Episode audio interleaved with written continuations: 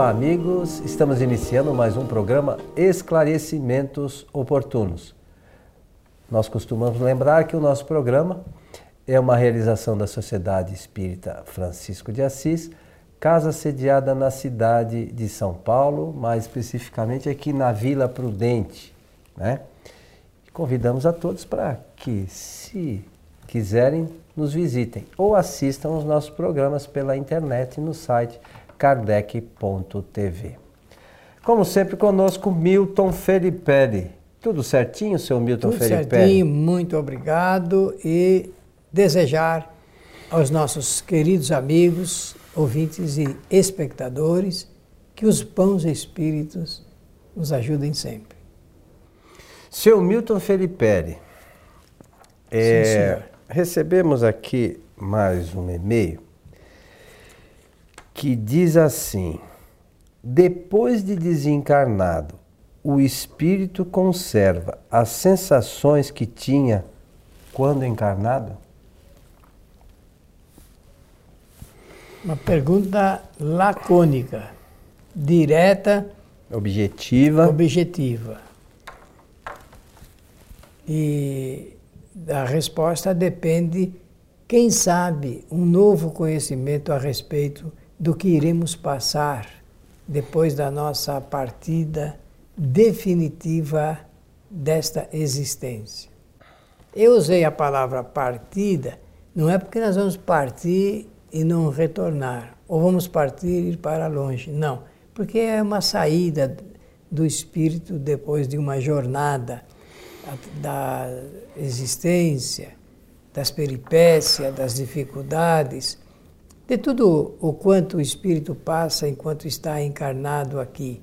O nosso planeta é um planeta destinado às provações e às expiações do espírito. Ele é destinado, ele serve para isso. Foi confeccionado para servir de palco para essas peripécias ou essas experiências. E são essas experiências que faz o espírito realmente ganhar novos conhecimentos para a sua evolução. Dessas experiências depende depois como o espírito vai é, desenvolver o seu grandioso projeto de evolução. E, dizendo isto, nós queremos afirmar que, enquanto aqui estamos encarnados, realmente nós é, passamos por, uma, por momentos muito dolorosos ligados às tristezas, a processos de ansiedade, de tensões, de síndromes, de fobias, que é tudo que está ali relatado, que é, são sensações, né? Que está sentindo. E esse, é, e esse momento se traduz por, por uma carência muito grande do espírito. Ele fica tocado por, esse, por, por esses desajustes. Eu penso, meus amigos, que a maioria dos que partem aqui da Terra parte sob o peso doloroso é, do sofrimento. Eu não estou dizendo que a Terra é palco do sofrimento, não, mas cada um cria o seu próprio sofrimento. E essas sensações estão na razão direta da evolução do espírito. Cada um cria essas sensações. Eu posso dizer, em nome do Espiritismo, que nós temos três ferramentas para a nossa evolução temos repetido isso de maneira insistente no nosso programa, porque sem esse conhecimento nós não conheceremos verdadeiramente o que é a jornada de evolução do espírito. Essas ferramentas são a inteligência, a vontade e o pensamento. É com elas que esse grande artífice, que é o espírito, realiza a sua caminhada evolutiva. Só que nós estamos dizendo que vivemos em um mundo de provas e de expiações e, portanto, nós passamos por experiências, na maioria das vezes, muito dolorosas. Quando alguém pergunta se o espírito conserva as sensações que, que eh, mantinha enquanto estava encarnado, quer dizer que está se referindo a essas sensações mesmo de dor, de sofrimento, de solidão, que são atrozes para o espírito se ele não tiver um conhecimento sólido a respeito da realidade espiritual. É por causa dessa realidade espiritual que a doutrina espírita surgiu em 1857. Esse é o esforço de Allan Kardec como um, um, um presente para a humanidade, é, a fim de que o homem possa entender dessa realidade e mudar a sua forma de viver para não conservar sensações tão dolorosas. Sabe, Coelho, é, se fosse numa, conforme nós dissemos, uma pergunta lacônica, objetiva, no seu entender, também a, a gente poderia simplesmente traduzir a resposta por uma frase objetiva, bem, bem simples. Sim, conserva. Mas e daí? Conserva e, e de que forma? Porque não é a mesma coisa estar aqui no mundo eh, dos encarnados como estar em estado de erraticidade, passando por sensações. O espírito conserva sua personalidade, seu temperamento, seus gostos, pensamentos, não muda nada. O que muda é a nova forma como ele vai encarar a si mesmo, já que ele não tem o embate da matéria. Ele não precisa usar é, dos recursos da matéria, só vai usar os recursos da teoria do pensamento. É, só para depois eu continuo, só dar um passo atrás, né? É, para nossa outra coisa que a gente lembra sempre aqui são as leis naturais, né? E, e sobretudo eu e você sempre fala que eu lembro sempre dela é a lei de causa e efeito. Ah, mas é preciso. Então o que que acontece? Realmente nós aqui enfrentamos encarnados uma série de dificuldades.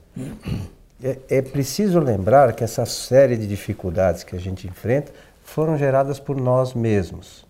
E se a gente não, de alguma forma, não trabalhar isso aqui encarnado e, a, e entender as motivações pelas quais a gente está enfrentando aquelas situações, realmente a gente, quando retorna para o mundo espiritual, nós vamos retornar do mesmo jeito que a gente quando aqui estava. Porque uh, é um, é um, algumas pessoas imaginam, e a gente já abordou isso aqui também, que quando o espírito retorna para o estado de erraticidade, tem gente que acha que vira santo, que é, fica perfeito, que tudo é lindo e maravilhoso. E essa não é a realidade que a gente tem na visão espírita. É, o um grande problema, e a gente comenta aqui, você fala com, até com bastante propriedade dos espíritas, é, é a questão da busca do conhecimento. Não existe conhecer a doutrina espírita sem estudar. Né? Não, não, é, escutar a doutrina, ou imaginar a doutrina, por ouvir dizer, é alguma coisa muito complicada. Porque quem disse estudou. É, então, é assim, sobre essas questões, eu quero entender realmente isso. Kardec tem um, deixou um livro maravilhoso. É só ler lá o céu e o inferno. Né? Na sua segunda parte, nós temos relato de 63, 67 espíritos felizes, infelizes, suicidas, das mais diversas condições, e não é um espírito. São 67 espíritos e cada um relata a sua experiência. O que aconteceu, o que, quando chegou no mundo espiritual, o que entendeu. Eu, eu não lembro se está lá no, é, no céu e inferno, mas tem um espírito que eu sempre peço para as pessoas que, se pudessem, dessem uma lida. É, e está lá no site do nosso amigo Cosme Massi, IPAK, IPEAK, IPAK, IPEAK.net. E tem agora o Kardecpedia, para quem quiser, que é o novo, que você pode fazer uma pesquisa é, como você faz com, no Google, né? Você faz nesse Kardecpedia, com to, e que todas as obras fundamentais da doutrina estão ali, ali interrelacionadas. E aí você digita danado. É um espírito com o qual Kardec conversou em algumas sessões e ele relata né, o que aconteceu com ele, a, as sensações, Porque a gente precisa realmente. É, e Kardec pegou esse caso de diversos outros semelhantes. Iguais, o Kardec é. não é um espírito que veio, contou uma história e ele achou lindo, né? É um espírito que ele teve outros casos, mas esse caso era mais abrangente, que envolvia uma, diversas circunstâncias e o espírito pôde é, é, ali relatar o que, que aconteceu, onde ele ficou, como é que eram as sensações dele né? E, e, como é que ele foi mudando isso, como é que ele, digamos assim, é, saiu desta situação. Existe um outro caso que eu sempre falo também, que é de um espírito que relacionado com essas coisas, das sensações, e, e, e não só a, a, sensação propriamente dita de, de, o sentimento do espírito, mas o, a sensação dele como no mundo dos espíritos, que é um espírito que você lembra também, Milton, que também pode eh, ser achado lá. Põe lá, Baltazar o gastrônomo. Ah, sei. Que ele, ele relata, é, é, um, é um espírito que, quando encarnado, ele gostava de comer. Então é aquela, algumas pessoas às vezes imaginam que o espírito come, né? Aí ele diz assim, eu tenho vontade né? mas eu não tenho órgãos. É na imaginação só, né? Na imaginação, eu gostaria de ter uma mesa farta. E, ali, e aí ele relata todas as circunstâncias é, necessárias para a nossa compreensão.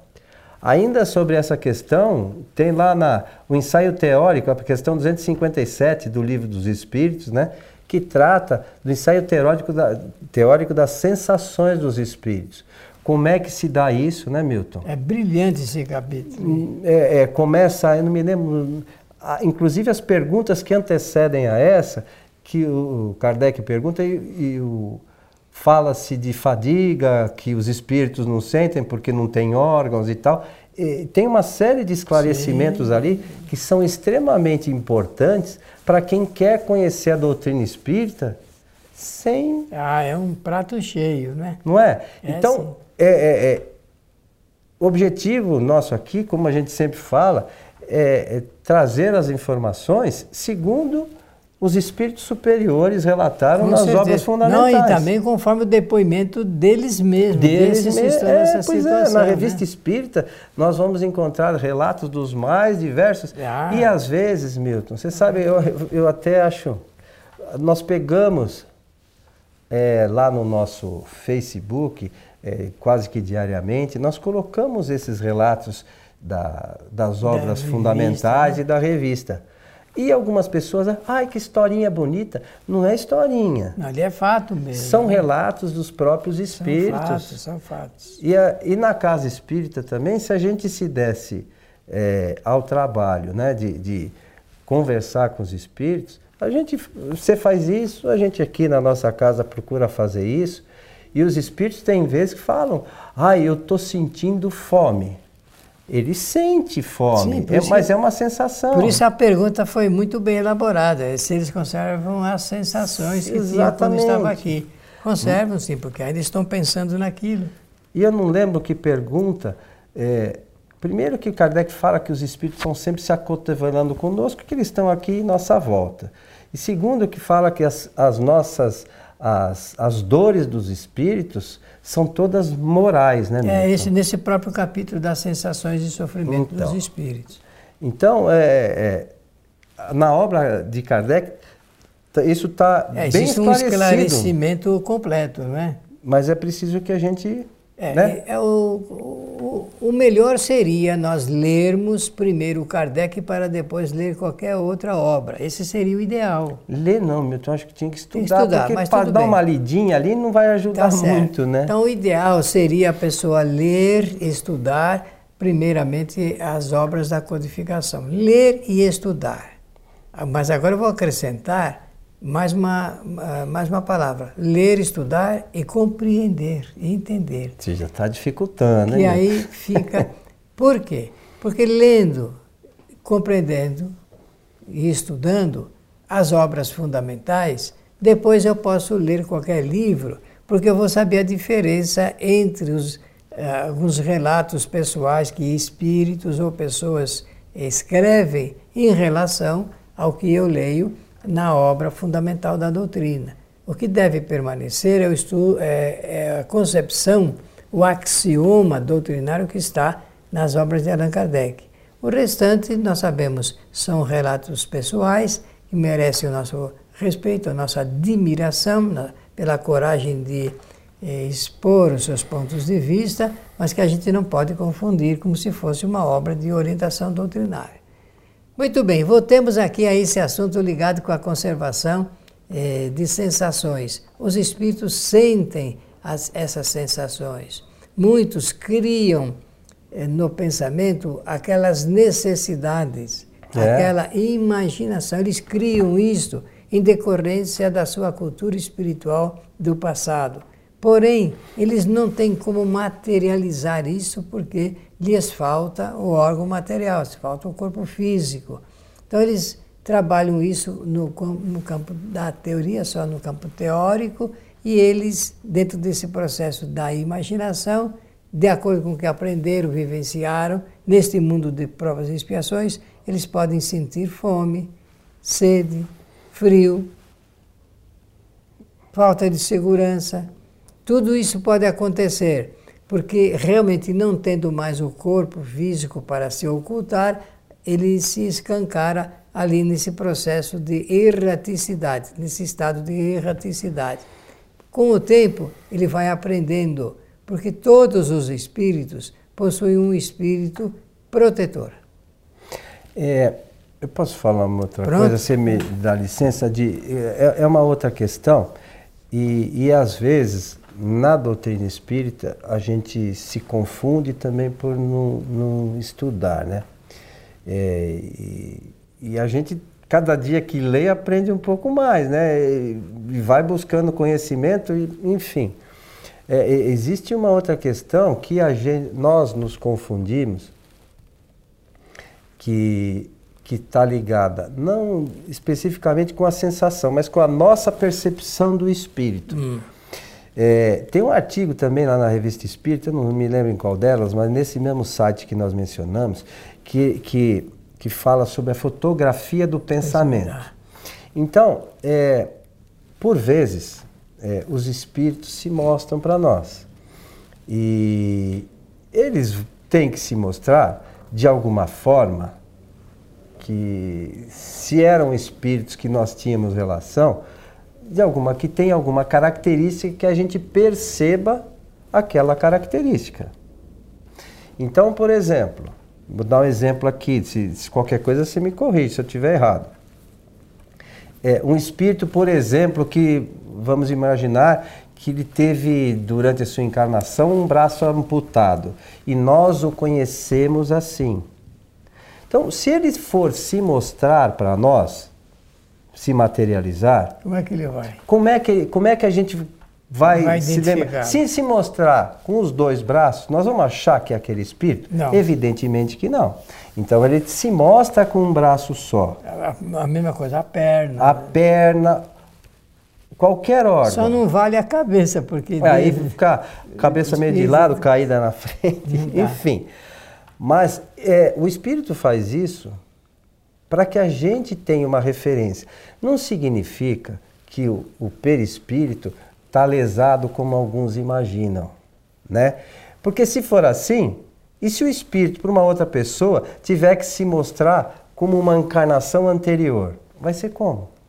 Então, é, é, é essa, essa questão é, relacionada com o perispírito sobre esse fato e outros mais, eu vou te citar uma, uma, outra coisa nessa mesma questão. Imagine que você tem um parente que tinha um cachorro de estimação. Se ele, se ele quiser se mostrar para você, para você ter certeza que é ele, ele vai se mostrar com um cachorro. A gente sabe que não há animais no mundo espiritual. Mas ele, fluidicamente, ele pelo cria, pensamento, ele, ele cria. E a... mantém sob o pensamento ali animado, porque senão. Senão, senão ele desaparece. desaparece. Então, é, isso é, é algo também, não é mais como referência para o nosso aprendizado, para o nosso conhecimento, porque às vezes a gente imagina que o espírito continua sem braço. Não existe isso. Né? Isso está tudo ligado ao pensamento. Mas ele continua às vezes sofrendo? Claro que sim. Tem dores? Claro que sim, mas são todas morais, né? Sim, sim. Elas são teóricas, vamos usar assim, na prática. Isso. Porque quando a gente diz que está com dor no coração, não é no coração que a gente sente dor. O coração não sente dor alguma, porque ele é matéria, conforme você salientou bem. Agora, é, sabe, esse, esse estudo, ele é muito interessante, porque nós temos que preparar a nossa desencarnação. Essa ainda é é um assunto para, no futuro, incluirmos no processo da nossa cultura espiritual. Nós não temos essa cultura de preparação da morte. Não. Não temos. E nós teríamos que ter para facilitar o nosso, a nossa partida e a gente saber que vai me, conduzir melhor a nossa existência depois. Nós já o, estamos. Só, só para termos mais um minutinho, é, tanto nós aqui na nossa casa, como você já nas experiências, é, já teve contato com espíritos de espíritas que no mundo espiritual passam por grandes dificuldades. Sim. O fato de ser espírita não significa que esteja isento de não encontrar dificuldade no não, mundo espiritual, não, não, né, meu? Se ele estiver pensando nessas fantasias que se pensa aqui, com certeza ele vai ter um grau de dificuldade depois. Estamos chegando ao final. Muito obrigado e desejar a todos que os bons espíritos nos ajudem sempre. A você que esteve conosco, o nosso abraço e até o nosso próximo programa.